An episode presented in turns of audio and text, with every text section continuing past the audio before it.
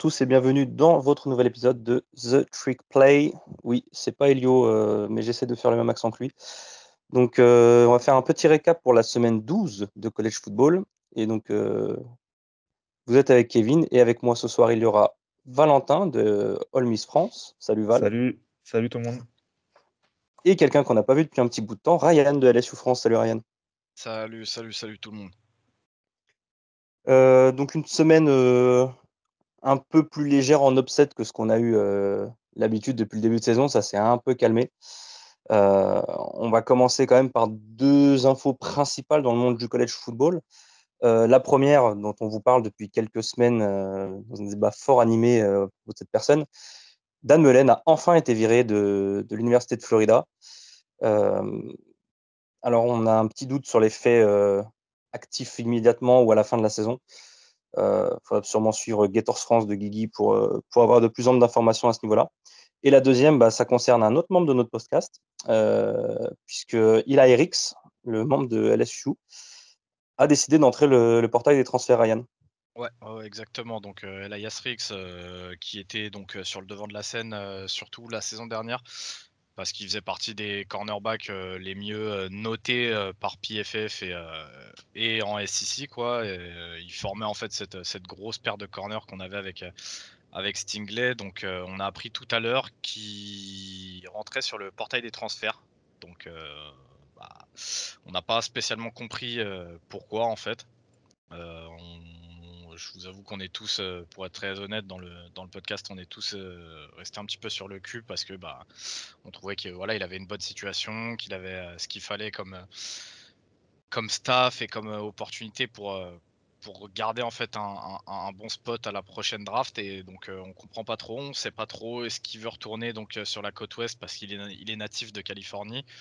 Est-ce qu'il a autre chose en tête On ne sait pas. Donc pareil si vous voulez, moi je vous donnerai plus d'infos là-dessus euh, sur, mon, compte perso avec LSU, avec France LSU. Mais, euh, mais ouais, on vous, tiendra au courant dans tous les cas. Merci Ryan. Euh, alors, il y a quand même eu des équipes classées qui ont été battues cette semaine, mais notamment parce qu'il y avait trois duels entre équipes classées. Et la quatrième, c'est Wake Forest qui a perdu à Clemson, qui n'est certes plus une équipe classée, mais qui a quand même un, gros nom du college football, même si cette saison c'est un peu plus compliqué. Et on va commencer par le match de la semaine, le plus gros match de la semaine qui, opposait deux équipes classées. C'est le numéro 7 Michigan State qui se déplaçait à Columbus chez le numéro 4 Ohio State. Euh, Val, qu'est-ce que, qu'est-ce que ça a donné? Euh, une, sacrée, euh, une sacrée branlée, comme, comme, on peut, comme je peux le dire. 56 à 7. Et les 7 points de Michigan sont marqués dans le dernier carton. Donc, euh, ça a été, ça a été une boucherie. Alors moi, je vais pas vous mentir, hein, je me suis arrêté à la mi-temps. Je pense comme beaucoup de monde. À la mi-temps, il y avait 49-0, donc il n'y avait plus de match. Et on avait parlé un petit peu euh, pendant le 1-2-6. Alors on voyait, euh, on voyait Ohio gagner, voire peut-être même certains largement, mais à aucun moment de cette façon. Donc, euh, donc euh, voilà, c'était vraiment une véritable boucherie. Je sais que toi, tu l'as regardé peut-être un peu plus que moi, euh, Kevin. Après, moi, je reviendrai un, un petit peu à la fin, enfin, quand tu auras présenté les matchs, je voudrais revenir sur une ou deux choses. Non, je t'avoue, j'ai plus ou moins fait la même chose que toi. Hein. J'ai vu 49-0 à la mi-temps, j'ai vu que CJ Stroud était sorti. je, suis passé, je suis passé à autre chose. Il y avait, je sais plus ce qu'il y avait comme autre match à 18h sur lequel j'ai zappé. J'ai essayé de trouver un peu, truc un peu plus excitant. Euh, voilà quelques, chiffres, hein, parce que parler du match en soi, ça va, on ne va pas vous faire un récap, hein, ça ne sert pas à grand-chose. Il euh, faut savoir que Ohio State, à la mi-temps, c'était 7 possessions pour 7 TD quand même, euh, dont certaines possessions assez courtes. chose dont on avait parlé effectivement dans le 1-2-6, c'était que bah, Michigan State a la pire défense du pays contre la passe. Et que là, il jouait Ohio State qui a très sérieusement le meilleur corps de receveurs du pays. Et ben, ce match-up n'a pas manqué, hein, puisque euh, les, trois, euh, les trois receveurs stars de, mm, des, Buckeyes, donc euh, Olave, Wilson et Jackson Smith et Jigba, finissent à donc c'est 7 catchs 140 yards 2 TD pour Olave, 7 catchs 7 catch 126 yards et 2 TD pour Wilson et 10 catchs 105 yards 1 TD pour JSN. Donc les DB de MSU qui ont complètement pris l'eau sur ce match. vu les stats de, des trois receveurs, vous doutez que CJ Stroud a fait un bon match. Ils finissent à 32 sur 35, 436 yards et 6 touchdowns seulement à la mi-temps. Parce que c'est, je crois que c'est McCord, c'est ça son backup qui est rentré à la mi-temps et qui se fait intercepter d'ailleurs sur sa première ou deuxième passe.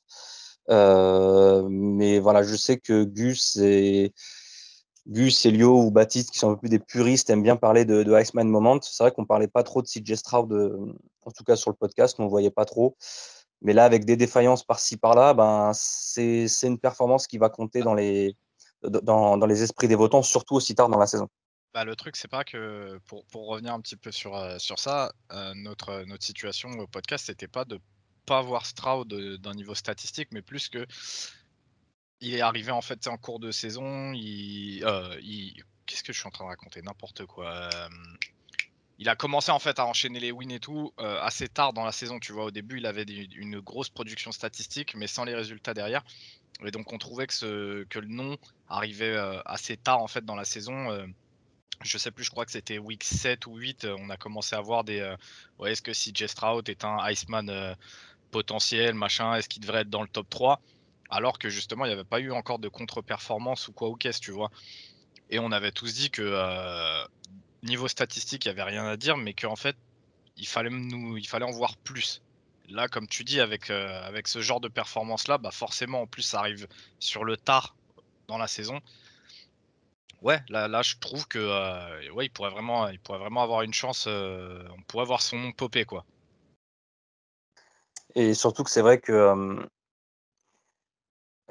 comment dire, on a clairement, le game plan de, State, euh, si on vous a dit que ce match-up était très déséquilibré au niveau de la passe, euh, vous doutez bien que le, le game plan offensif d'Ohio State, c'était ça. Hein. C'est euh, Trevelyan Anderson qui euh, est le freshman star, on en a parlé plusieurs fois dans le 1-2-6 d'Ohio State. il a couru que 9 fois, alors certes pour 63 yards, mais que 9 fois.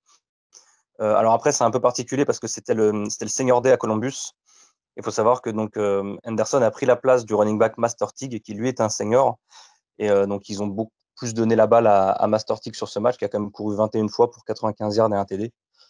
Euh, pour ce qui est des Spartans, alors oui, effectivement, il n'y a pas eu grand-chose côté Spartan, donc on va en parler rapidement, hein, mais Kenneth Walker, dont on attendait une bonne performance suite à son match assez discret de la semaine dernière, ben, c'est encore fait éteindre. Euh, bah, deux facteurs, c'est que ben, Ohio State a une très bonne défense et surtout que bah, quand tu es mené 21-0 euh, au bout de 10 minutes de jeu, euh, il y a peu de chances que tu continues de courir. Donc, il a couru que 6 fois.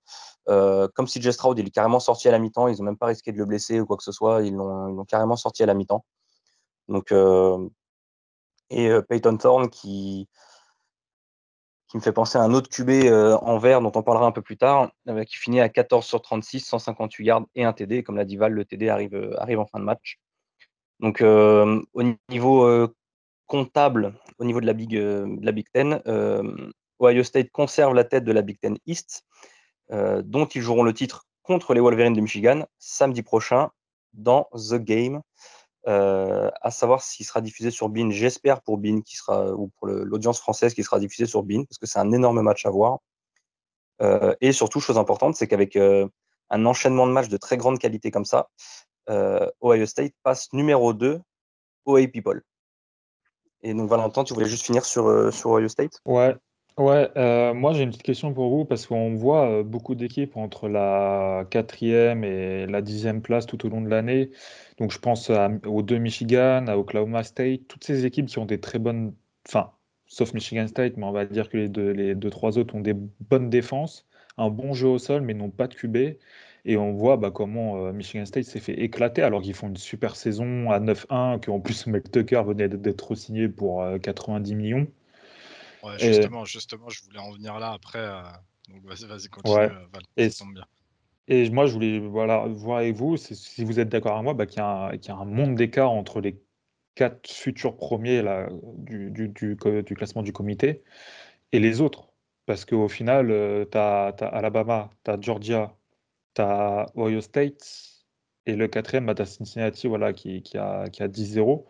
Mais le reste, on va dire que c'est c'est vraiment euh, copie conforme quasiment entre Michigan, Michigan State, Notre-Dame, euh, Oklahoma State. bah, et, on voit, on voit qu'il bah, y a un monde d'écart. Donc, euh, c'est. ça, c'est ça, c'est malheureusement, euh, j'ai envie de te dire, un petit peu le cas chaque année où on voit vraiment qu'entre bah, le, le, le- le wagon de tête et le reste du peloton, il y a toujours ce monde d'écart en fait. Euh, regarde les autres années, c'était Bama, Clemson, Ohio. encore avant, il y avait Bama tout seul au top. Tu vois, il y, y a toujours eu en fait ce wagon de tête et le reste. Après le reste, justement, ils sont euh, un petit peu, bah, pas dans le ventre mou de- du collège football, mais dans le ventre mou du top du collège football, justement parce qu'il leur manque une pièce. C'est souvent ça, là, tu parles des QB, mais on en a vu aussi des, des équipes qui avaient, bah, par exemple, un très bon QB, mais à qui il manquait bah, la défense. Ou alors une grosse défense à qui il manquait bah, un jeu au sol. C'est, il a toutes ces équipes-là, en fait, qui, qui, trustent, en fait, le, les places, comme tu dis, 5 à 15, 20, il leur manque une pièce. Et le truc, c'est que justement, on en parle à chaque fois tout, au long de la saison. Si ils arrivent à trouver cette pièce-là assez rapidement, que euh, sur les années à venir, ça pourrait être des dingueries. Et c'est ça, euh, c'est clairement ça. euh, en vrai, tu as, tout résumé, il leur manque ce petit truc, tu vois. Et justement, j'ai- j'aime bien que tu parles du contrat de Mel Tucker, parce que Michigan State, je voulais en venir là, fait une saison incroyable, hein, une saison exceptionnelle et tout. Maintenant, euh, j'ai l'impression que ça s'est un petit peu vite enflammé sur Mel Tucker au vu de l'historique qu'il a pu avoir. Faut pas oublier que là, Michigan State, c'est la vraie première euh, expérience concluante et vraiment concluante pour Mel Tucker. Le mec a, a directement été re-signé sur euh, 10 ans pour 95 millions, je crois, un délire comme ça. Ouais, c'est ça, c'est un peu plus de 90 millions. ouais. Le mec, est- le mec, c'est le deuxième coach le mieux payé derrière Nick Saban.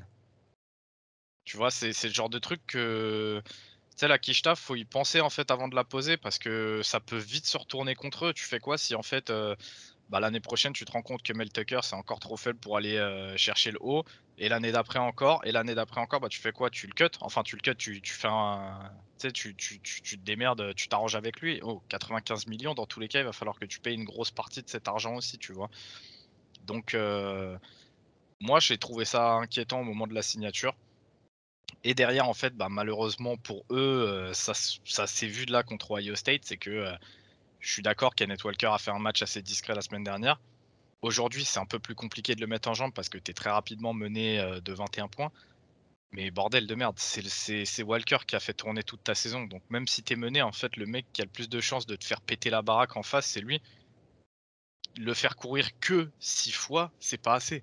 C'est pas assez. Donc euh, Ah, pareil, je... Ça, on est, on est, on est grave d'accord et je me suis fait la, bon, on y viendra juste après, hein, je me suis fait la même réflexion sur le Oregon et Utah. C'est que quand tu as une équipe comme ça qui est en train de prendre l'eau et qui n'a pas un QB qui est fait pour euh, courir après le score et que tu as un bon run game, ah, malheureusement, faut t'y tenir, quoi. et ben, ouais, voilà, c'est, tu, tu- enfin, à quel moment tu peux te dire, bah, ma meilleure solution, c'est de mettre la main, euh, le ballon dans les mains d'un QB. Regarde là, euh, comment il s'appelle. Euh, Thorne, il a lancé 36 fois dans le match. Je pense pas qu'il ait lancé souvent plus de 30 fois dans un match avec euh, Michigan State cette saison. vois. Ah, Et au final, il, fi- il finit à 14 sur 36, hein, ce qui est dégueulasse. Mhm. Et pour moi, Anthony Brown contre Utah, c'est exactement la même. Euh, je crois que Travis Day, il touche la balle 5 fois sur la première mi-temps. À quel enfin, je veux dire, qu- quand tu as un QB qui a du mal, surtout avec, bon, j'y reviendrai après, mais je comprends pas niveau coaching comment tu peux, tu peux faire ça. Et après, le Mel Tucker, le- l'explication peut-être pour la longueur du contrat et le, et le montant, c'est qu'apparemment, il y aurait eu quelques rumeurs pour le, avec tous les coaching jobs qui se sont ouverts là en, sachant qu'il y a LSU, Florida, euh, il y a USC, il y a UW, il y a pas mal de, coaching spots qui se sont ouverts là récemment. Donc, euh, je crois qu'il y a une ou deux rumeurs et en fait, je, pense que le, département athlétique de Michigan State a un peu paniqué. Ils ont, ils ont fait les Qataris, ils ont sorti le chéquier, ils se sont dit euh, le but c'est qu'il reste et point barre. Quoi. Ouais, mais c'est pas normal parce que tu regardes, il y a une saison de bonne depuis la saison de Connor Cook, si je dis pas de bêtises. Et genre, cette saison, tu as Kenneth Walker qui va partir. Tu as les deux defensive ends qui vont partir. Tu as le safety Anderson qui va partir. Tu as un ou deux mecs sur la ligne qui vont partir. À L'année prochaine, ils se retrouvent avec quasiment personne. Et pour moi, ça va repartir comme avant, Mel Tucker ou pas. Ça va repartir dans les bas-fonds de, de la Big Ten. Quoi. C'est, je, je- je ne surtout, euh, comprends pas, je ne comprends pas comment tu peux payer un mec 90 millions pour une saison. non plus, Et non en plus. plus, avant Ohio State. Et, en- Et et ils se, fait, ils se font éclater. Encore plus inquiétant que ça, euh, Val, et après, euh, je pense qu'on peut, on peut conclure là-dessus, c'est que euh, encore plus inquiétant, au-delà du fait de perdre les joueurs et tout, c'est comme l'a dit Kevin, Michigan State rentre dans ce match en étant la pire défense contre la passe du pays. Du pays. C'est-à-dire que ton coach, que tu viens de payer 95 millions, avec les armes qu'il a déjà, alors certes, Michigan State, c'est pas un truc de ouf, hein, mais il y a pire, je pense, dans le pays en termes de recrutement. Bah, la pire défense face à la passe, c'est Michigan State. C'est ce qu'a mis en place justement Mel Tucker. Tu vois ce que je veux dire? Donc voilà, j'espère pour eux que ça marchera. Hein. J'espère vraiment pour eux que ça bah marchera. Mais moi, perso, je, suis jamais fan. Déjà que quand tu commences à mettre des 10 ans sur un coach ou quoi, non, déjà, je suis pas fan du tout, tu vois. Derrière que tu lui mettes ce billet-là, le mec est le mieux payé derrière Nick Saban, bordel de merde. C'est, faut, pour les gens qui nous écoutent, il faut que vous compreniez qu'il y a des mecs.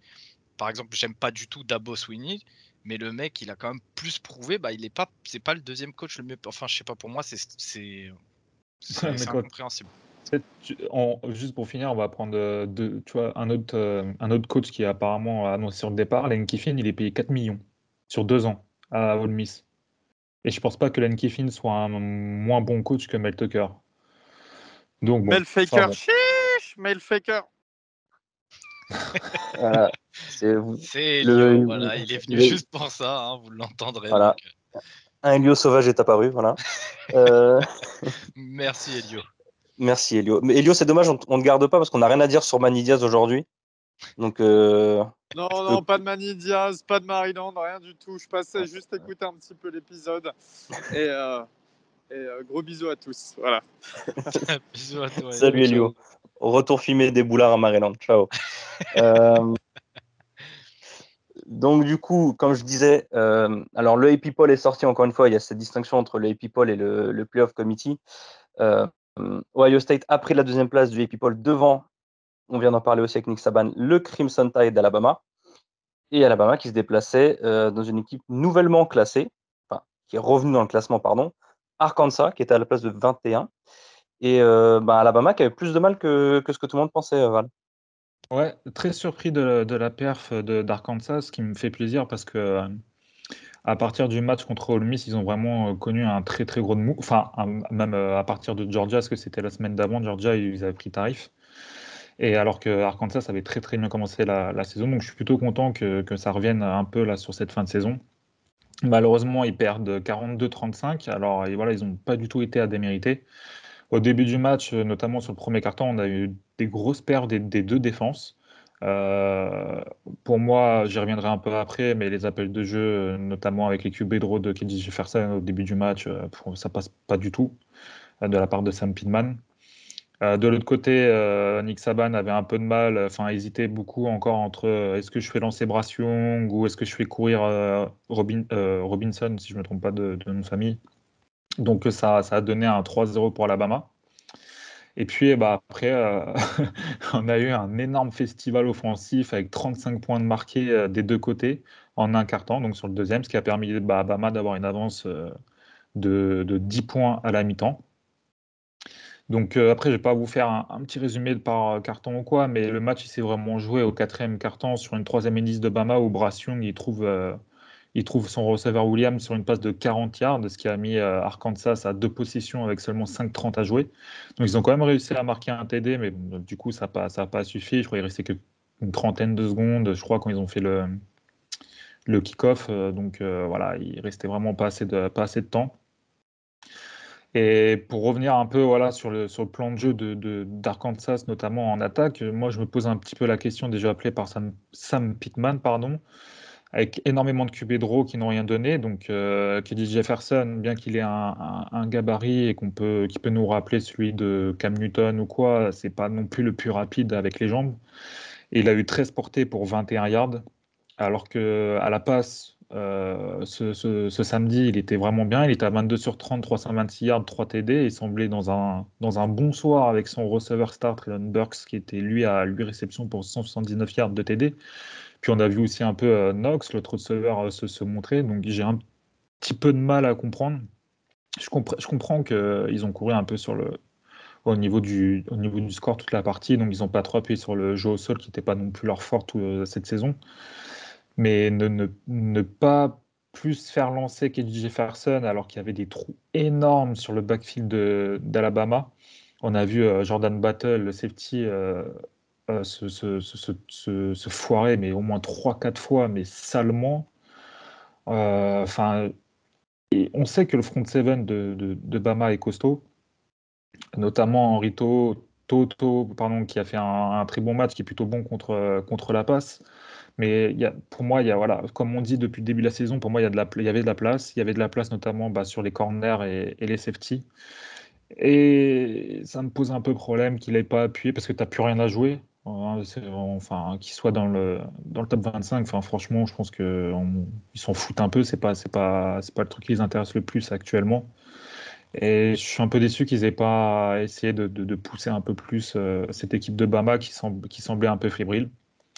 Et pour finir un peu sur euh, côté, euh, côté Bama, il y a eu Brassion qui a éclaté le record de Bama avec 559 yards de lancer en, en un seul match.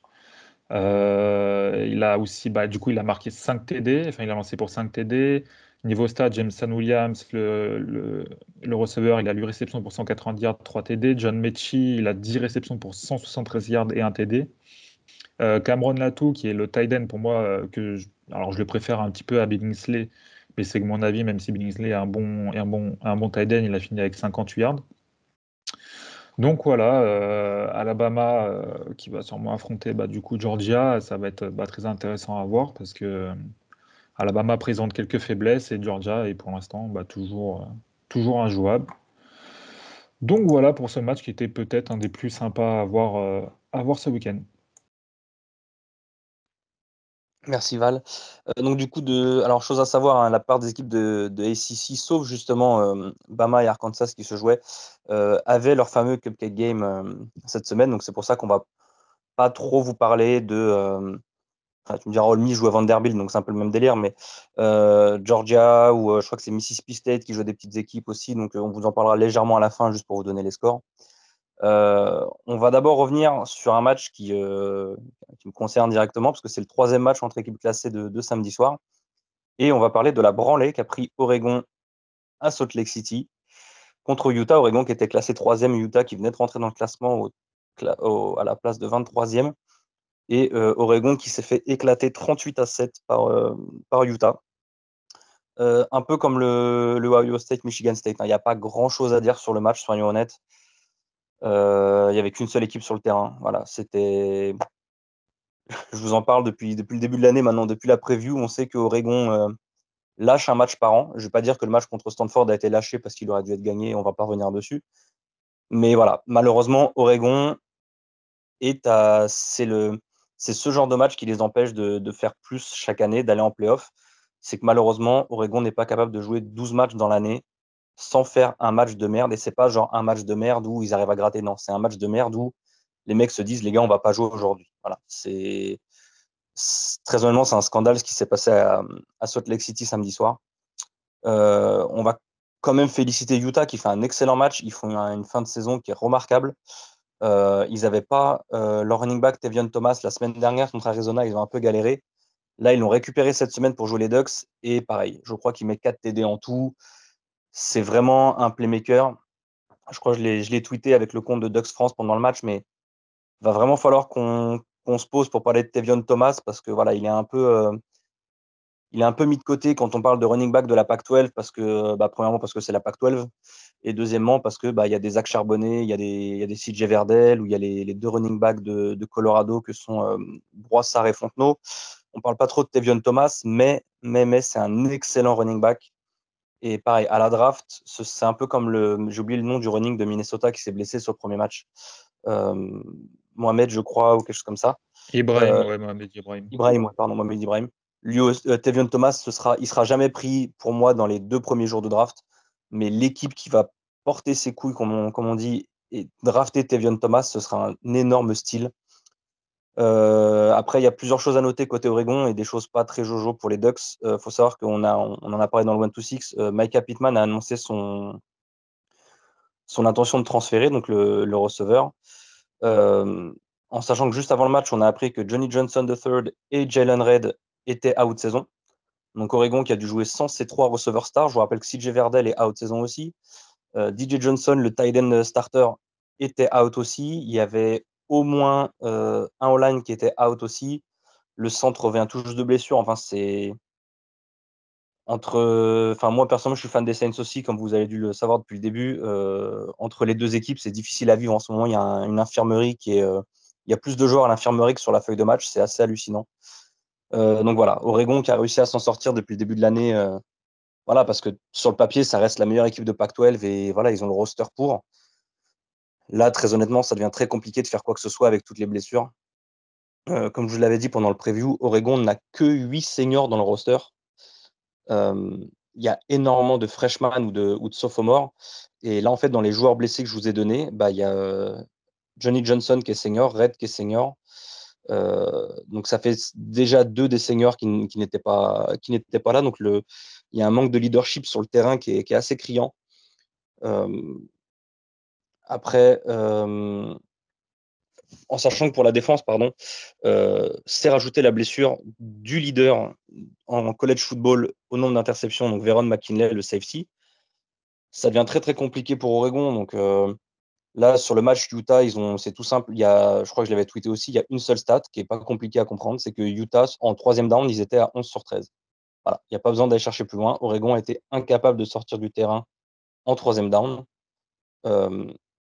C'est, le pire pourcentage en troisième down depuis plus de 10 ans pour une équipe de, CFB.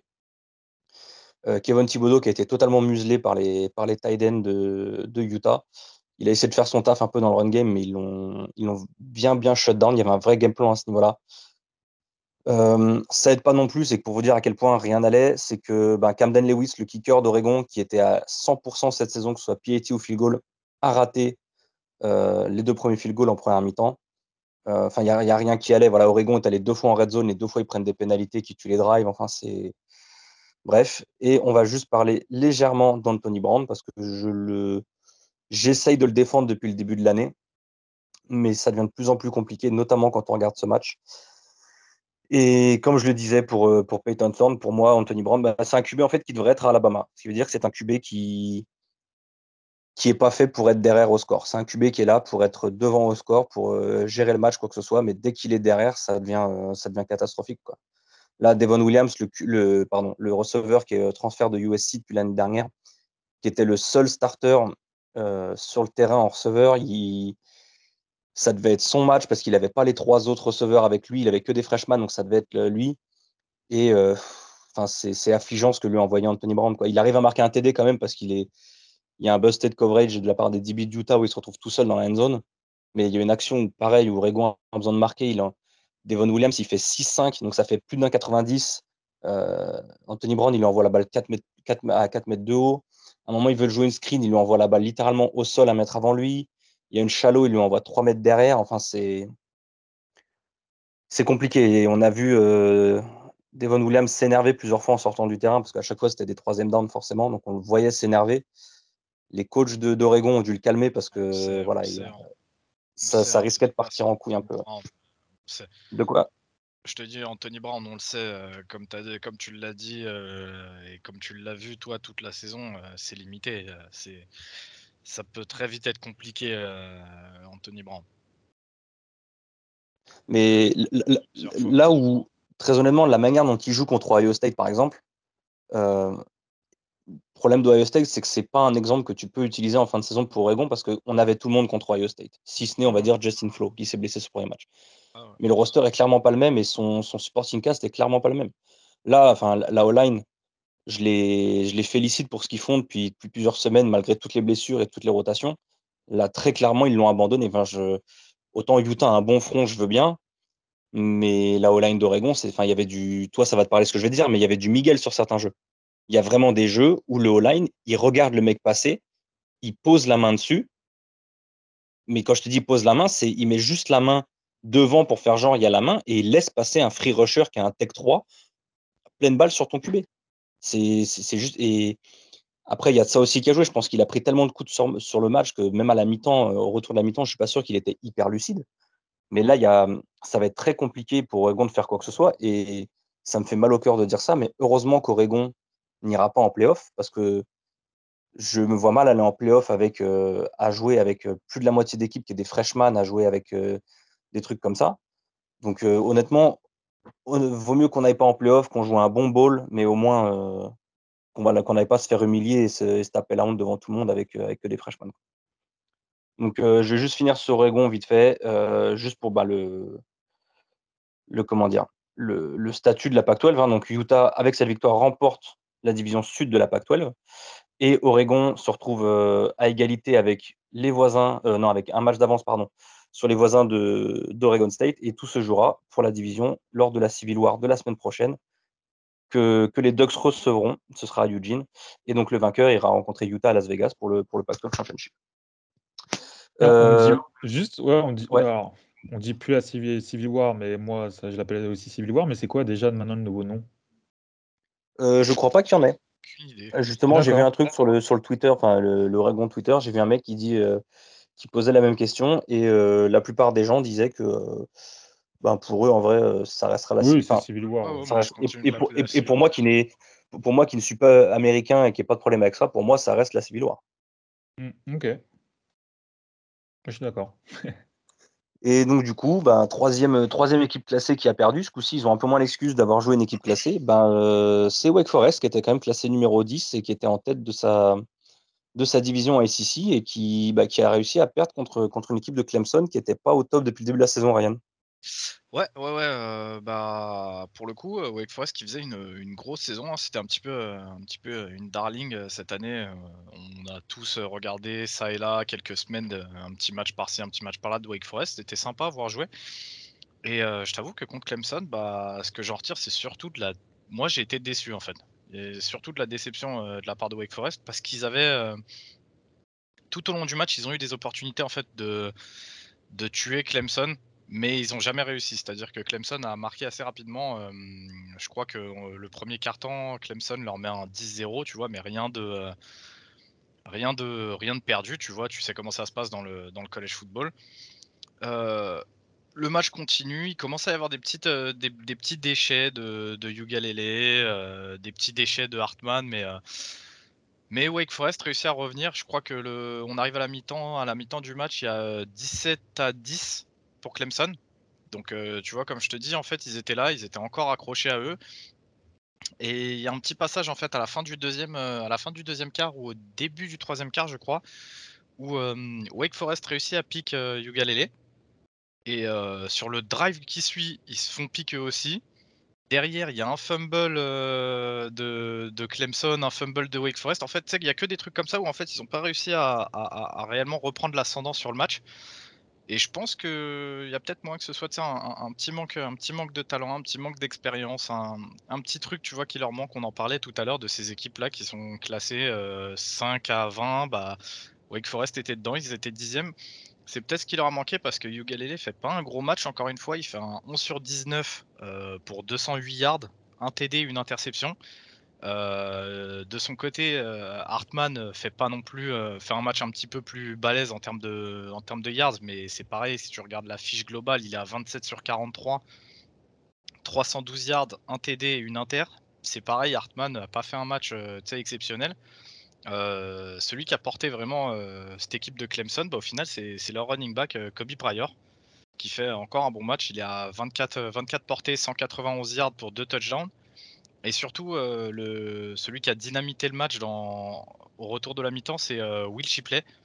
Euh, il fait un match, si je te dis pas de bêtises, il a plus de, à plus de 15 portées, plus de 100 yards et il met lui aussi 2 TD. il, fait un, il fait un vrai beau match. Je crois que même à un moment, il joue une double QB sur une transfo, je crois, ou, ou, en red zone, je sais plus. il lance que pour 2 yards, mais il marque un TD aussi à la passe, quoi. Mais, euh, mais ouais, vraiment de la déception. Vraiment de la déception du côté de Wake Forest parce qu'ils avaient vraiment un coup à jouer. Euh, surtout que si je dis pas de bêtises, euh, c'est quoi C'est s'ils gagnaient le match contre Clemson, je crois qu'ils partaient en finale ACC ou un truc comme ça, je, crois. Alors, c'est un peu particulier parce que Clemson a un match de conférence de plus. Wake Forest est à 6-1, Clemson est à 6-2 en conf. pour l'instant, dans le classement, visiblement, Wake Forest est devant. Euh, en sachant que Wake Forest jouera Boston College, qui est dernier de la, division hein, euh, la semaine prochaine, et que mmh. Clemson euh, jouera contre South Carolina à mmh. South Carolina.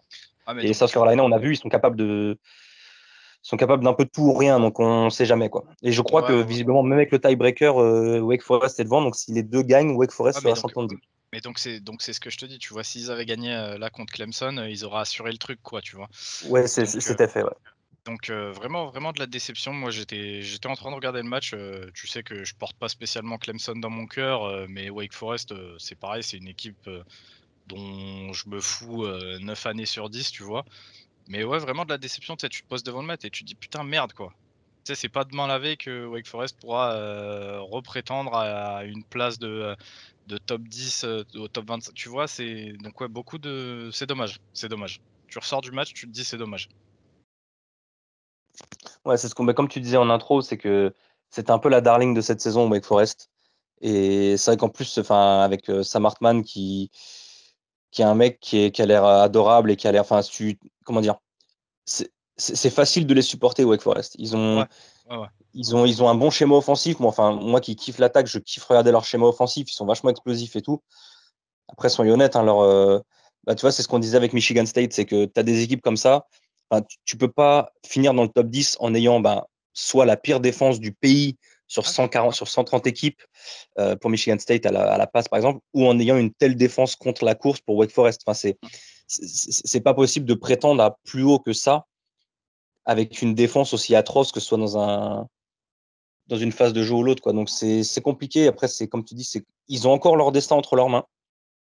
S'ils battent Boston College, c'est fait, ils joueront, ils joueront Pittsburgh en finale de conf. Maintenant, s'ils perdent, il faudra, faudra prier pour que les Gamecocks fassent un petit miracle. Ouais, bah, c'est ça. C'est... Et puis c'est surtout que tu te dis vraiment, euh, tu sais, fais chier parce qu'on avait, on avait notre destin entre les mains. quoi. C'est-à-dire que demain, Wake Forest remporte les ACC. Si tu te démerdes pas trop mal, tu... il y a peut-être moins de snowball sur un truc de sympa derrière, tu vois, sur les saisons qui suivent. Donc, euh, surtout vu comme ils ont été séduisants cette année, tu vois, tu as des arguments à faire valoir après dans le recrutement en disant, ouais, bah écoute, regarde ce que nous on a pu faire sans justement avoir énormément de talent dans le roster. Genre, euh, rejoins-nous et tu sais, on est parti, tu vois, on va lancer un truc. Donc, euh, attention, attention. S'il y a moins de, valider le truc euh, contre Boston College, bah, let's go, quoi. Let's go. De pas avoir de regrets derrière. Et donc, du coup, après, après ce dernier upset, donc là, clairement, hein, c'est fini. Il y a toutes les, toutes les équipes classées vont gagner. on va juste faire un petit récap. Alors, il y en a quelques-unes hein, parmi. On va juste faire un petit récap des matchs des membres de TTP, d'ailleurs. Euh, donc on va commencer par, euh, par l'équipe la mieux classée parmi nos, parmi nos membres. C'était les, les Cowboys d'Oklahoma State de Baptiste qui se déplaçaient à Texas Tech euh, chez les Red Riders. Alors Baptiste n'est pas avec nous, mais il a eu la, gentillesse de nous, faire un petit récap sur ce match. Donc il faut savoir que les, Cowboys ont gagné 23-0 du coup à, à Lubbock. donc, comme nous le dit Baptiste, donc performance dans la veine de ces dernières semaines pour, euh, pour Oklahoma State. Euh, une défense étouffante qui permet de soulager l'attaque. Euh, Texas Tech avait mis 500 yards contre Iowa State la semaine dernière. là, ils ont à peine dépassé les 100 yards. Effectivement, voilà, on sait que Texas Tech est, connu pour son offense plus que son attaque. Et là, ils ont vraiment eu du mal. Et même Baptiste le souligne, aussi bizarre que ça puisse paraître, Oklahoma State est une des meilleures défenses du pays. attention néanmoins à la capacité de marquer des TD en red zone ou à l'incapacité, je pense, de marquer des TD en red zone pour, euh, Oklahoma State. Et aussi apparemment pas mal de, pénalités défensives sur tout ce qui est couverture aérienne, donc tout ce qui doit être holding et, DPI. J'ai vu un peu son, live tweet. Sinon, rien à signaler. Le match a été assez tranquille pour les Cowboys. Et ensuite, on va passer. Euh... Pardon, j'avais pas vu que Notre-Dame était mieux classée qu'Oklahoma State au début. Notre-Dame qui était classée huitième mais j'avais pas vu qui jouait contre Georgia Tech. 55 euh, à 0, pas vraiment grand chose à en dire. Donc on va passer très rapidement sur notre membre suivant, bah, qui est Val. Val, t'es es Rebels classé 12e qui jouait contre, contre le petit pousset de la SEC, Vanderbilt? Ouais, euh, victoire euh, compliquée, enfin tout compliqué à relativiser, 31-17 pardon. globalement, parce que c'est pas ce qui est le plus intéressant, on a été nul. Euh, je pense qu'il y a beaucoup de nos joueurs bah, qui sont de retour de blessures, qui sont, qui sont un peu cramés. Voilà, on a toujours du mal, euh, on a toujours du mal en offense et notamment sur les deuxièmes cartons. C'est toujours pareil. Notre, notre défense a été beaucoup moins impactante. Alors, est-ce qu'on a un peu sous-estimé euh, Vanderbilt C'est possible. Enfin bref, la semaine prochaine, ça risque d'être un peu compliqué pour le, pour le pour l'Egg Bowl face à Mississippi State qui, eux, par contre, sont dans une dynamique complètement inverse. Ok, merci C'est vrai que, le, bah, comme disait, je crois que c'était Gus qui disait ça pendant le récap de la semaine dernière. Le, le Egg Bowl risque d'être très intéressant quand même entre, entre Mississippi State et Ole Miss cette année. Surtout que vous êtes tous les deux classés. Mississippi State était 25e, je crois. Euh, après, ils ont battu, euh, que je vous dise pas de bêtises. Ouais, mais c'est gros chien, il ne mérite pas. Hein. On va pas se mentir, il ne mérite pas d'être dans le top 25. Euh. Ils ont quoi? Ils ont 4 défaites, je crois, sur l'année ou quelque chose comme ça. Donc, je crois que c'est la seule équipe à 4 défaites qui est, qui est, classée. Voilà, toujours dans la finesse, c'est ça qu'on dit. équipe non classée de la part d'un mob de TTP, mais qui rencontrait une équipe classée, c'était les, les Terrapins de Maryland de, de Helio qui, qui recevait Michigan. Euh, très clairement, hein, le seul fait, de match intéressant, c'est que Helio était au match. Voilà. Et si vous avez suivi son, son, son, petit compte Twitter, vous verrez ce qu'il y avait d'intéressant à voir sur le, au niveau du stade de Maryland. Sinon, euh, grosse branlée de la part des, des Wolverines à, à, Maryland, 59 à 18. C'était pas de sa faute, c'était de la faute du drapeau. Oui, c'était de la faute du fameux drapeau, effectivement. Euh, autre chose, et oui, il y avait ce fameux Florida-Missouri où où Guigui nous disait que de toute façon Florida devait battre Missouri et que ce serait tranquille contre Florida State qui pue la merde. Eh ben non. Parce que Missouri est allé, enfin, s'est imposé contre, contre les Gators. Donc forcément Guigui part, forcément Florida perd. Tu te rappelles, Logique. Euh, juste petit aparté comme ça, est-ce que tu te rappelles euh, de la preview euh, que j'avais faite de Missouri où j'ai dit que ces enfoirés c'était les spécialistes pour aller chercher des matchs comme ça, aller se farcir un entre guillemets gros, tu vois, de la conf? Le petit caillou, et euh, eh ben, il est là. C'est vrai. Et donc Mizou qui s'impose donc en prolongation 24 à 23. Euh, alors chose bizarre effectivement, c'est que Missouri égalise euh, à 16 partout du coup à une minute de la fin. Et Dan Mullen qui n'a même pas cherché à, gagner du yard en fait, à, aller chercher bah, soit peut-être le TD ou même assez de yards pour jouer un field goal, voire un Elmery. Euh, il a laissé tourner le chrono, il s'est dit je vais jouer la prolongation alors que Mizu avait le, momentum. C'est assez bizarre, c'est plutôt mal passé du côté de, des supporters de Florida et visiblement de l'Athletic euh, Department aussi, vu que, bah, comme on l'a dit, Dan Mullen s'est fait virer. Euh, Florida a commencé la, prolongation avec la balle, ils, ont, ils font un bon petit drive, ils marquent et ils transforment à un point. Et sauf que ben, répond en marquant littéralement en deux jeux, deux grosses courses et ils vont marquer.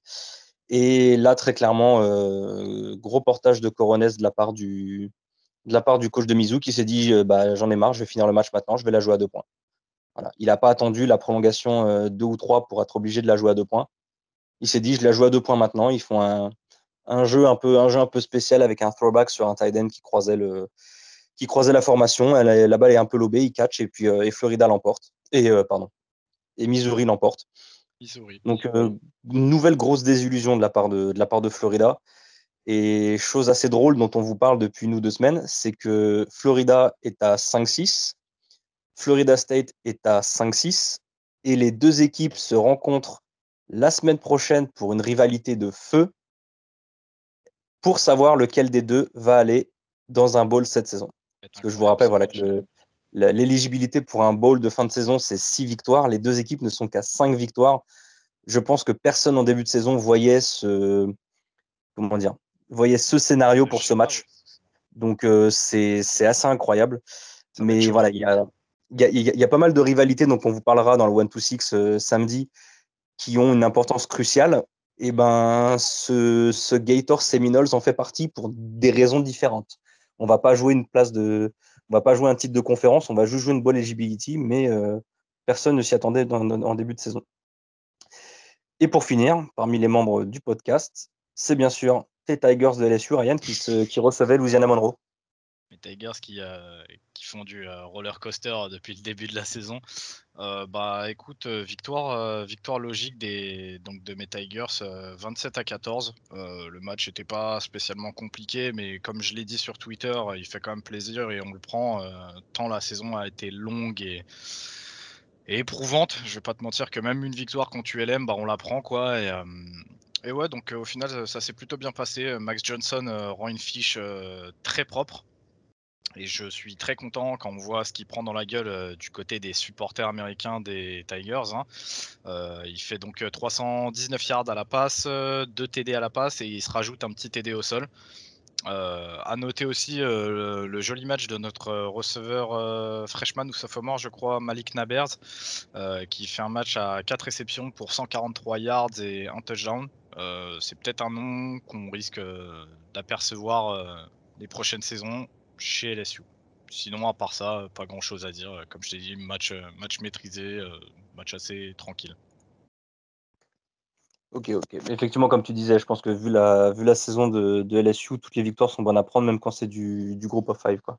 Bah, c'est bah, clair parce que euh, honnêtement, là, je te dis, avec cette victoire contre, contre ULM, on est à 5-6. Donc, pareil, le match qui arrive là contre Texas AM va du coup devenir très, très, très important histoire de sauver la face et de sauver les meubles une dernière fois pour, euh, pour Orgeron et partir sur euh, une bonne note, on va dire, entre guillemets. Parce que là, tu perdais contre, euh, contre ULM, dans tous les cas, ta saison, elle était morte et t'allais te faire mettre, quoi. À, à 5-6, vous êtes, c'est ça? Ouais, là, on est à 5-6 pour le moment. Ouais, alors ça aussi, je pense que la, la coach et les bootmakers pour Florida et LSU qui jouent leur ball eligibility sur la dernière semaine, dans des Ouais, je pense que tu mets 10 centimes, t'es millionnaire. Hein. Euh, maintenant, on va, vous, on va vous parler un peu des équipes bah, dans leur ordre de classement pour le reste du, top 25 de People. En commençant par le numéro 5, Cincinnati, qui, qui enchaînait. Euh, qui enchaîne son, son, set de trois matchs.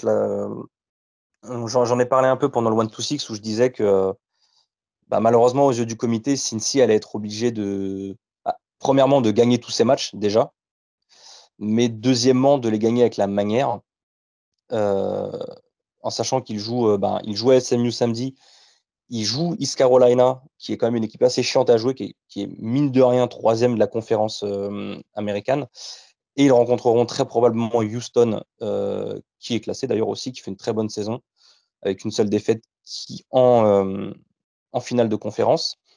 Et ben Cincinnati qui est déjà 1 sur 3 parce qu'ils ont gagné avec la manière, 48 à 14 à domicile contre, contre les Mustangs. Euh, c'est, on vous le dit, euh, ça fait trois fois qu'on le dit depuis le début du, podcast, mais ouais, il n'y a pas eu de match non plus. Euh, SMU, mais, ouais, SMU met les, met les 14 points en, fin de match, Ryan. Ouais, ouais, ils mettent les 14 points en fin de match et, surtout, si je te dis pas de bêtises, ils mettent les 14 points. C'était la team, la team de Cincinnati. Hein. Fickle, il avait déjà fait sortir tout le monde. Reader était plus là, la défense, euh, tu as, certains défenseurs qui étaient plus là. Euh, il, a, il a raison, il a, il a préservé ses joueurs de possibles blessures et ouais, ils, étaient déjà à combien, je crois euh, Ils étaient genre à 30-0, 35-0 peut-être quand ils commencent à faire sortir tout le monde. Ouais, ça a déroulé. Ça a déroulé. Reader, il m'a vraiment impressionné sur, sur certains lancers qu'il a eu. Il avait l'air facile pas de prise de tête. La défense de, la défense de Cincy, elle a, elle a éteint SMU. Euh, je te dis un peu déçu de, SMU. J'attendais un petit peu mieux. Euh, j'attendais vraiment de les voir là contre Cincy j'ai été un peu déçu. Euh, je, crois que, je crois que Val, c'est toi qui disais que SMU, ils avaient un petit problème de défense. T'en parlais dans le One to Six, je crois. Un gros problème de défense, mais après, quand on a vu, alors je sais plus qui ils avaient joué, c'est mieux, mais la seule équipe qu'ils avaient joué qui était vraiment euh, plutôt une bonne équipe, euh, même en attaque, ils avaient galéré. Donc euh, pour moi, c'est pas, pas étonnant le match, le, match de Cincinnati. Après, voilà, est-ce qu'on pouvait attendre un ou deux TD de plus de, de Oui, mais en défense, on pouvait vraiment pas attendre mieux. Donc, donc Cincinnati a fait, son, a fait son match, a fait un bon match. Moi, j'étais très impressionné par la, défense de Cincy. Ils sont vachement agressifs. Euh, il n'a pas, pu faire grand-chose. Il, complète 15 sur 26 avec seulement 66 yards et donc le TD en fin de match, on a dit. Euh, et sa défense, elle a, juste pris l'eau contre, bah, finalement une des meilleures offenses du, pays. Quoi. Et donc il y avait 41-0 à la fin du, du, troisième carton, pardon, comme tu disais, Ryan. Et chose à noter, ben, c'est la, comme tu disais, Val, la performance de, de Desmond Reader qui, ben, qui paraît, moi en tout cas, je le trouve de plus en plus confortable. Et encore une fois, au meilleur des moments, tous les, tous les mecs qui commencent à sortir des vraies performances sur la fin de saison, que ce soit pour des places, euh, enfin, soit des performances d'équipe pour les places du comité ou des performances individuelles pour les, pour les trophées de fin de saison, dont le Iceman, c'est toujours ces, ces, ces, performances de fin de saison qui comptent. Et là, Reader, il finit à 17 sur 23 274 yards, 3 TD à la passe. Il rajoute 3 courses, 46 yards et 1 TD à la course. Et il a réussi ce petit exploit d'en plus rajouter une réception, 5 yards et un TD à la réception. Donc, euh, énorme match de, de Reader sur, tous les plans. Et hum, bah, chose à noter, c'est que bah, vu qu'Oregon euh, s'est fait taper, premièrement, Oregon peut dire adieu au playoff. Et l'équipe la plus contente de, à ce niveau-là, c'est Cincy, parce que Cincy récupère une place dans le top 4 dans l'IP Poll, qu'ils avaient perdu avec les, entrées d'Ohio State et de, et de Bama. Maintenant, on sait que le AP Poll, c'est différent du committee. Et ben, on vous donne rendez-vous mardi soir pour, euh, pour la, la nouvelle euh, échéance du, du comité, voir si, euh, voir si les Bearcats sont récompensés à, disons, à hauteur de ce qu'ils qu méritent. Quoi, parce que pour moi, ça reste comme une très belle équipe et c'est difficile de cracher sur une équipe qui a invaincu. Quoi. Non, mais t'inquiète, ils vont faire passer Clemson dans le top 4 devant Cincy, MDR. le, non mais, le pire, c'est que je rigole, mais ce serait tellement possible. Euh... Ouais, passons, passons, c'est mieux. Non, mais, non, mais on, on, on, rigole et on dit Clemson, mais tu sais très bien qu'ils vont pouvoir, ils vont réussir à le faire avec Notre-Dame ou avec d'autres équipes comme ça, alors que Cincy a battu Notre-Dame. Donc, euh, bon. Ah, non, mais c'est pour ça on, on, verra, bien mardi soir, mais ouais, ça, ça sent la petite douille pour les Bearcats quand même. Euh, on va passer sur le, sur le reste des matchs du, du samedi soir. On va essayer de les faire dans l'ordre de, de classement. Euh, ouais, Georgia, on va passer vite fait dessus. Hein. Il jouait contre Charleston Southern, euh, 56 à, à 7. À tes souhaits, ouais, merci. Ouais. Il manquait plus que le Culinary School à la fin et c'était parfait. euh, ensuite, un, un, match dont on va peut-être parler un peu avec Val parce qu'on sait que, que, tu les suis beaucoup, c'est Baylor, classé numéro 11, qui, euh, qui se déplaçait à Kansas State, euh, Val. Ouais, alors très honnêtement, j'ai toujours pas pu voir euh, le match. Tout ce que je sais, c'est que Gary Bohannon, il s'est blessé à la cheville euh, sur, euh, pendant, pendant le match, sur le début du match. Et c'est le freshman Blake Shapen qui a pris, qui a pris sa place. Euh, Kent State, qui, voilà, qui était quand même une bonne équipe cette saison, notamment avec leur jeu au sol, Juice Boom, bah, qui sort 128 yards encore une fois avec un TD. Donc on va dire qu'à à, l'extérieur, Baylor voilà, s'en sort bien pour pour continuer cette très bonne saison et puis espérons que pour le dernier match, Gary Bohannon puisse revenir. Effectivement, c'était euh, qui nous disait que bah, Kansas State était quand même favori au niveau des bookmakers avant le match. Ouais, euh... ouais mais ça c'était une connerie. Ça, une connerie. Oui, oui, enfin. Je sais pas à quel moment ils sont. Ils... Enfin, une connerie. Bref. Et d'ailleurs, je crois que Baylor n'est pas encore out pour la, la finale de, de conférence. Je check ça tout de suite. Ils sont à 6-2 et devant, il y a les deux Oklahoma dont on va, parler du deuxième membre tout de suite, qui sont à 7-1 devant. Et je pense que s'ils gagnent, ils passent devant le perdant du Bedlam de la semaine prochaine. Donc, euh, à, voir, euh, à voir ce que ça donne exactement. Euh, et ben, en parlant de Bedlam, du coup, ben, on va parler d'Oklahoma, des Sooners, qui se sont imposés 28 à 21 contre les Cyclones d'Iowa State. On en parlait aussi un peu. Est-ce que ça allait être Caleb Williams? Est-ce que ça allait être Spencer Rattler? Lincoln Riley continue de faire confiance à Caleb Williams, qui, bah, continue de faire un match bah, vraiment pas spectaculaire. C'est pas des stats de QB, QB CFB, quoi. 8 sur 18, 87 yards, un TD, une interception. Voilà, c'est très très moyen, mais les Sooners ont un run game qui, a glané plus de, plus de 200 yards sur le match. Donc, euh, donc à Oklahoma qui s'en sort comme depuis le début de la saison, un peu K1, K, sans, sans vraiment de force, sans vraiment de faiblesse, mais voilà, ils arrivent à gagner des matchs. Et surtout, ça va nous laisser un bedlam euh, comme on n'en a pas eu depuis longtemps la semaine prochaine, entre bah, premièrement deux équipes qui sont classées dans le top 10, puisque je crois qu'Oklahoma State est passé 7e et Oklahoma est repassé 10e, et surtout deux équipes à 10-1 qui vont, euh, qui vont décider. Alors je pense que les deux se retrouveront ensuite potentiellement en, finale de Big 12 la semaine d'après, mais donc ça fait un, potentiellement deux bedlams d'affilée en, 8 jours. Euh, bah tiens, encore une de tes, une de tes petites équipes favorites, euh, Val.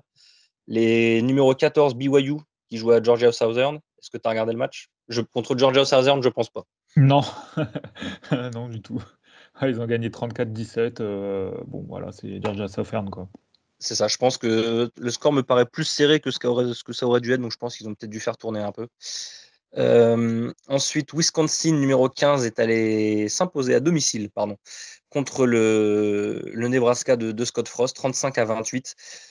Euh, on en parle depuis le début de la saison. Hein. Vous, vous, voyez, ça fait 7 points d'écart. Nebraska, depuis le début de l'année, bah, c'est 9 points d'écart maximum. ils l'ont ont pris contre Ohio State. Sinon, c'est une possession d'écart depuis le début de l'année. total des défaites depuis le début de l'année, c'est 49 points. voilà, c'est compliqué pour eux. AM contre l'ogre de Prairie View dans leur Cup Game 52 à 3. Iowa, classé numéro 17 contre Illinois, 33-23, autant pour moi. Euh, Pitt, classé numéro 18 dans un énorme match de QB entre, entre Pickett et Armstrong, qui a battu Virginia 48 à 38. Euh, numéro 19, San Diego State, qui s'est imposé euh, difficilement contre UNLV. On sait que UNLV est un peu au fond du trou cette saison, mais SDSU qui s'en sort quand même 28 à 20. NC State, encore une équipe d'ACC classée, pas forcément celle qu'on attendait, mais NC State qui est encore dans le classement, qui s'impose contre les, les, Orange de Syracuse 41-17. Euh, UTSA qui continue son énorme saison et je crois qu'ils sont encore invaincus.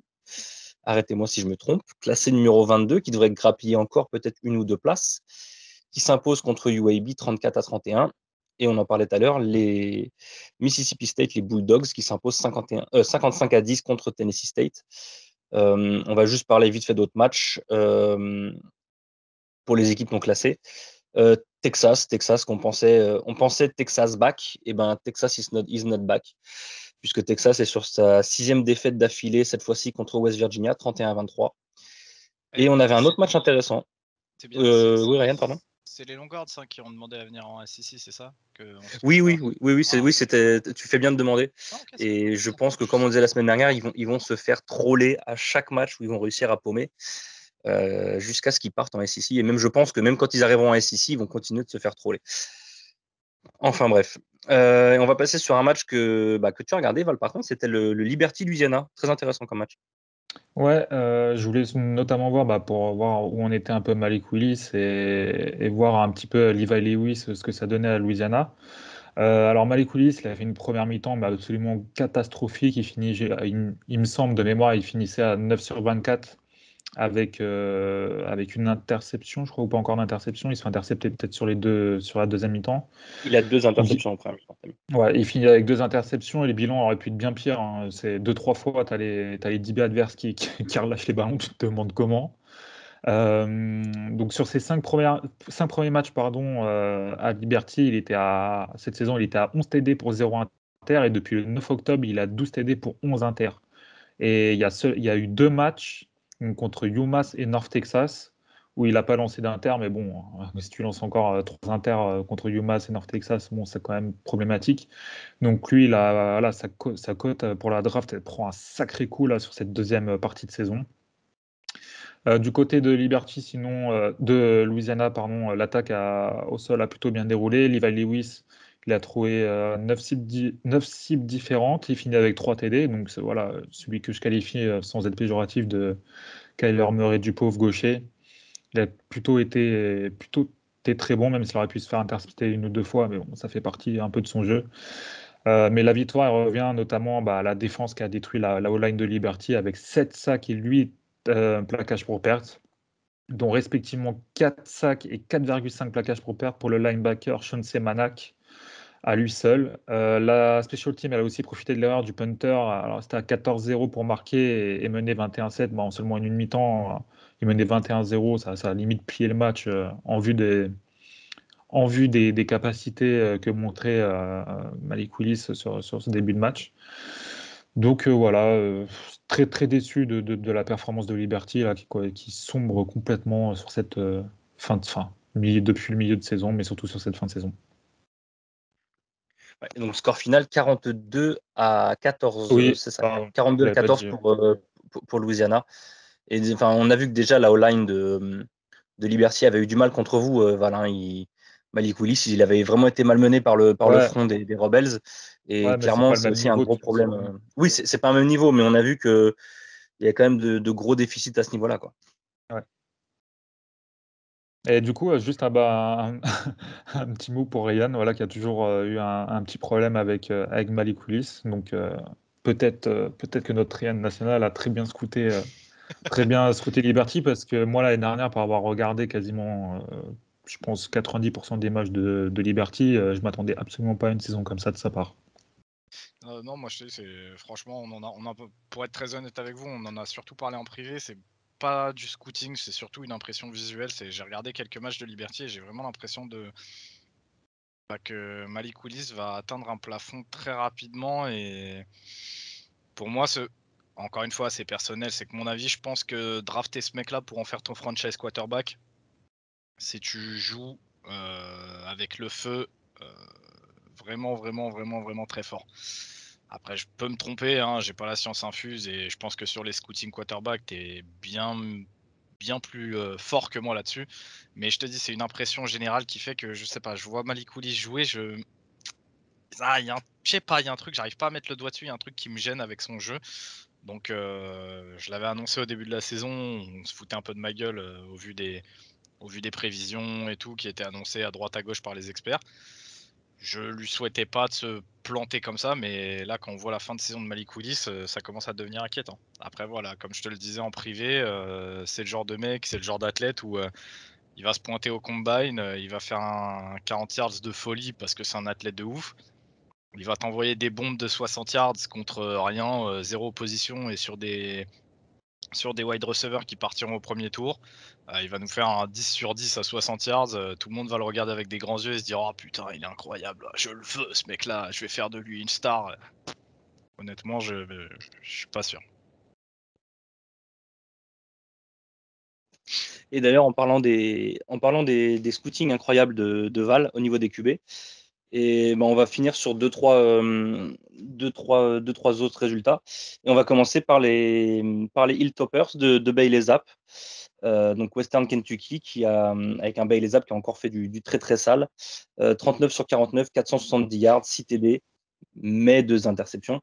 et donc ils ont battu Florida Atlantic 52 à 17. on va finir là-dessus sur quelques matchs. Un UCLA qui a totalement éclaté USC euh, dans un coliséum totalement vide, hein, vous euh, vous en doutez, deux équipes qui n'ont pas de supporters depuis le début de l'année, ça n'allait pas donner 120 euh, 000 personnes. 62 à 33 pour les, pour les Bruins avec un Dorian Thompson Robinson à 400 total yards et 6 total TD, 4 à la passe, 2 à la course. des, petites nouvelles d'Auburn et de, et de ton pote Bonix, Ryan, qui continue sa, sa saison toujours un peu en dents il est, il, est, blessé, je crois, Bonix, là. Euh, j'avais cru entendre ça. Euh. Ouais, ouais, il est blessé. Il est blessé il me semblait parce que ça parlait de mettre peut-être TJ Finlay, donc euh, ancien QB de chez moi, titulaire. ouais, apparemment, il est. Enfin, saison terminée pour Bonix, c'était quand La semaine dernière ou il y a deux semaines, je crois. Ok. Et donc, du coup, ils sont allés perdre contre, contre South Carolina, qui eux aussi, hein, c'est c'est des calendriers à, n'y rien comprendre. Hein. C'est des mecs qui, vont battre Florida, qui perdent contre Missouri, qui vont battre Auburn.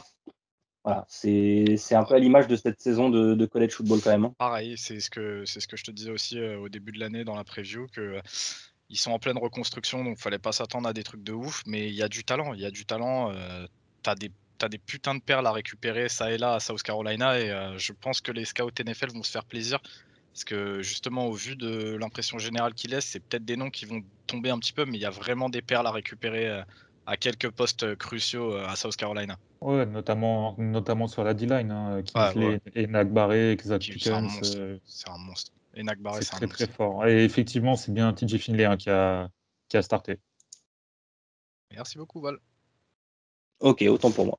Et donc, du coup, bah, Carolina qui jouera un gros match qui peut être une tape intéressante, on le disait, hein, Clemson la semaine prochaine c'est toujours un, truc intéressant à mettre dans sa taille pour la, pour la NFL.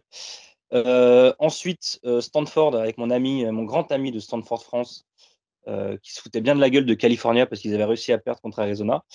Et ben, les Golden Bears qui se sont amusés, les gagner 41 à 11 sur le terrain de Stanford. Et en plus, les, les, étudiants, de Cal ont carrément envahi le terrain de Stanford à la fin du match.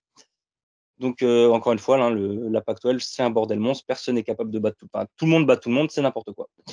Et en parlant de Pac-12, euh, on va finir là-dessus. Ben, les Beavers de mes petits voisins de Corvallis, qui, ont battu les, les Sun Devils de, de, Arizona State. Donc, euh, en faisant ça, ils offrent la Pac-12 Sud à Utah et ils s'offrent la chance d'aller remporter depuis, pour la première fois depuis un petit bout de temps euh, la division nord de la Pac-12 et surtout d'aller jouer une finale de conférence et espérer quelque chose de cette saison. Ou ben, un peu comme certaines équipes comme ça, où ah, toute proportion gardée par rapport à Wake Forest, j'ai des résultats, mais une saison où personne ne les attendait à ce niveau-là et, ils vont aller jouer, euh, ils vont aller jouer un, titre de division chez leur voisin euh, qui est censé être l'ogre de la conférence. Donc c'est vachement cool pour les Beavers. Moi, c'est aussi une équipe que je kiffe voir jouer. Et ça a beau être les grands rivaux, c'est une équipe qui est vachement intéressante à voir jouer. Donc, euh, voilà. On va finir, messieurs, sur, sur le petit segment favori, le segment des MVP. Qu'est-ce que on va commencer par l'attaque. Val, ce serait qui ton, MVP attaque? Euh, Malik Cunningham, sans, aucun doute, le QB de, de, Louisville, 303 yards à la passe, 5 TD, 224 yards au sol, 2 euh, TD, enfin un match absolument parfait contre Duke, d'accord, mais un match parfait quand même. Euh, voilà, vraiment monstrueux, cette, cette performance. monstrueux, on peut rien dire d'autre. Clairement, tu m'étonnes. Ryan, de ton côté? Euh, bah, moi, étant donné que j'ai pas pu voir euh, Cunningham jouer et que, bah, comme vous le savez, je mets pas de MVP si je les ai pas vus jouer, j'ai mis Bryce Young euh, qui sort un match à 559 yards et 5 touchdowns contre la grosse, la grosse défense d'Arkansas, on le rappelle. Et bah, on va continuer sur cette trend. Alors, je crois que ça doit être la première fois de l'année où on met trois QB, où on met que des QB. parce que moi, ce sera CJ Stroud. Et un peu comme toi, Ryan, tu vois, je préfère mettre des mecs dont j'ai vu le match. Et c'est combien j'avais dit? C'est 32 sur 35, 436 yards, 6 TD. Et contrairement à vos, à vos MVP, il n'a joué qu'une seule mi-temps. Donc je pense que si, euh, si Coach Dale avait laissé un peu plus, ah, un peu plus longtemps. non, bah, alors, euh, non, mais attends, c'est quand même pas moi. Non, mais je vais quand même pas les défendre CJ Stroud, mais quand tu vois les stats sur une mi-temps, je pense que si Dale le laisse ne serait-ce qu'un quart en plus, on peut avoir beaucoup, beaucoup de records NCAA qui sautent là. Vu, la qualité, enfin, la qualité négative de la défense à la passe de Michigan State, ça aurait pu être bien, bien pire. Et on va passer à la défense. Val, pour toi? Bah, Le linebacker dont j'ai parlé tout à l'heure de Louisiana, John Semanak, 6 plaquages, 4 sacs, 4 tackles euh, for loss, enfin 4 plaquages pour perte. Pardon. Ryan, tu restes sur du, tu restes sur du Bama? Oui, oui, oui j'ai mis le linebacker de Bama, euh, Henry Tutu, qui nous sort un match à 13. Non, c'est Toto. Non, je dis Tutu, c'est très drôle, j'adore ça. qui nous sort du coup un match donc à 13 plaquages et 2 sacs. Donc euh, solide, solide. Et eh ben je vais, je vais me ranger du côté de Val. Je vais, je vais voter Manac, parce que c'est vrai que le 4 sacs et 4,5 tackle for loss dans le même match, c'est euh, une performance. Ouais, c'est fort. Et donc c'est quand même très dur de passer à côté de ce genre de performance. Moi, je, je sais que je mets plus de valeur sur tout ce qui est sac, tackle for loss qu'un nombre total de plaquages. Donc euh, ouais, je vais, je vais voter Manac. Donc du coup, ben, ce sera tout pour nous. C'est tout pour cette, euh, pour cette douzième semaine de College Football. On vous invite fortement à nous rejoindre samedi à 17h en live sur Twitch parce qu'on va avoir un 1-2-6 de folie. À la Rivalry Week, euh, ça va être Rivalry Week, ouais. Oh Et surtout, euh, bah, voilà, on a, on a le Egg Ball, on a le Bedlam, on a l'Iron Ball, on a le Toilet Ball entre Florida et Florida State. Voilà, il y a énormément de matchs à présenter, il y a énormément de matchs avec énormément d'enjeux. Donc on vous donne rendez-vous, on vous donne rendez-vous à tous samedi à 17h et on vous dit euh, bah, à la prochaine. Salut tout le monde. Faites des bisous, ciao ciao.